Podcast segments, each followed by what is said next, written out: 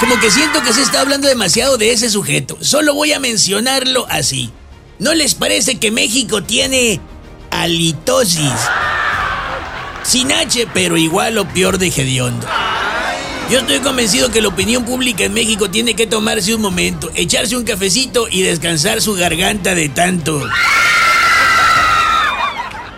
Yo nomás les advierto, no toda la adrenalina es buena, mis queridos amigos.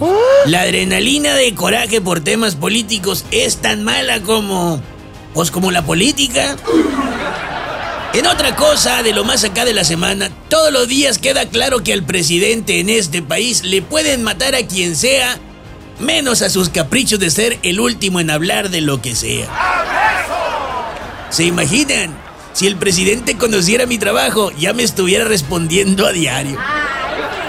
Es más, ya fuera yo rico, millonario de tanto dinero imaginario, que el presidente diría que me paga Claudio X González. Uy, y la señora Vilchis diría cosas como... Y con todos esos millones imaginarios que tiene el elote, le paga granjas de bots para atacar al gobierno de López Obrador. Acotación, doña Mentiras. Bots también imaginarios. Y otra acotación, el gobierno de López Obrador muchas veces al día también parece un gobierno imaginario. ¿Se imaginan?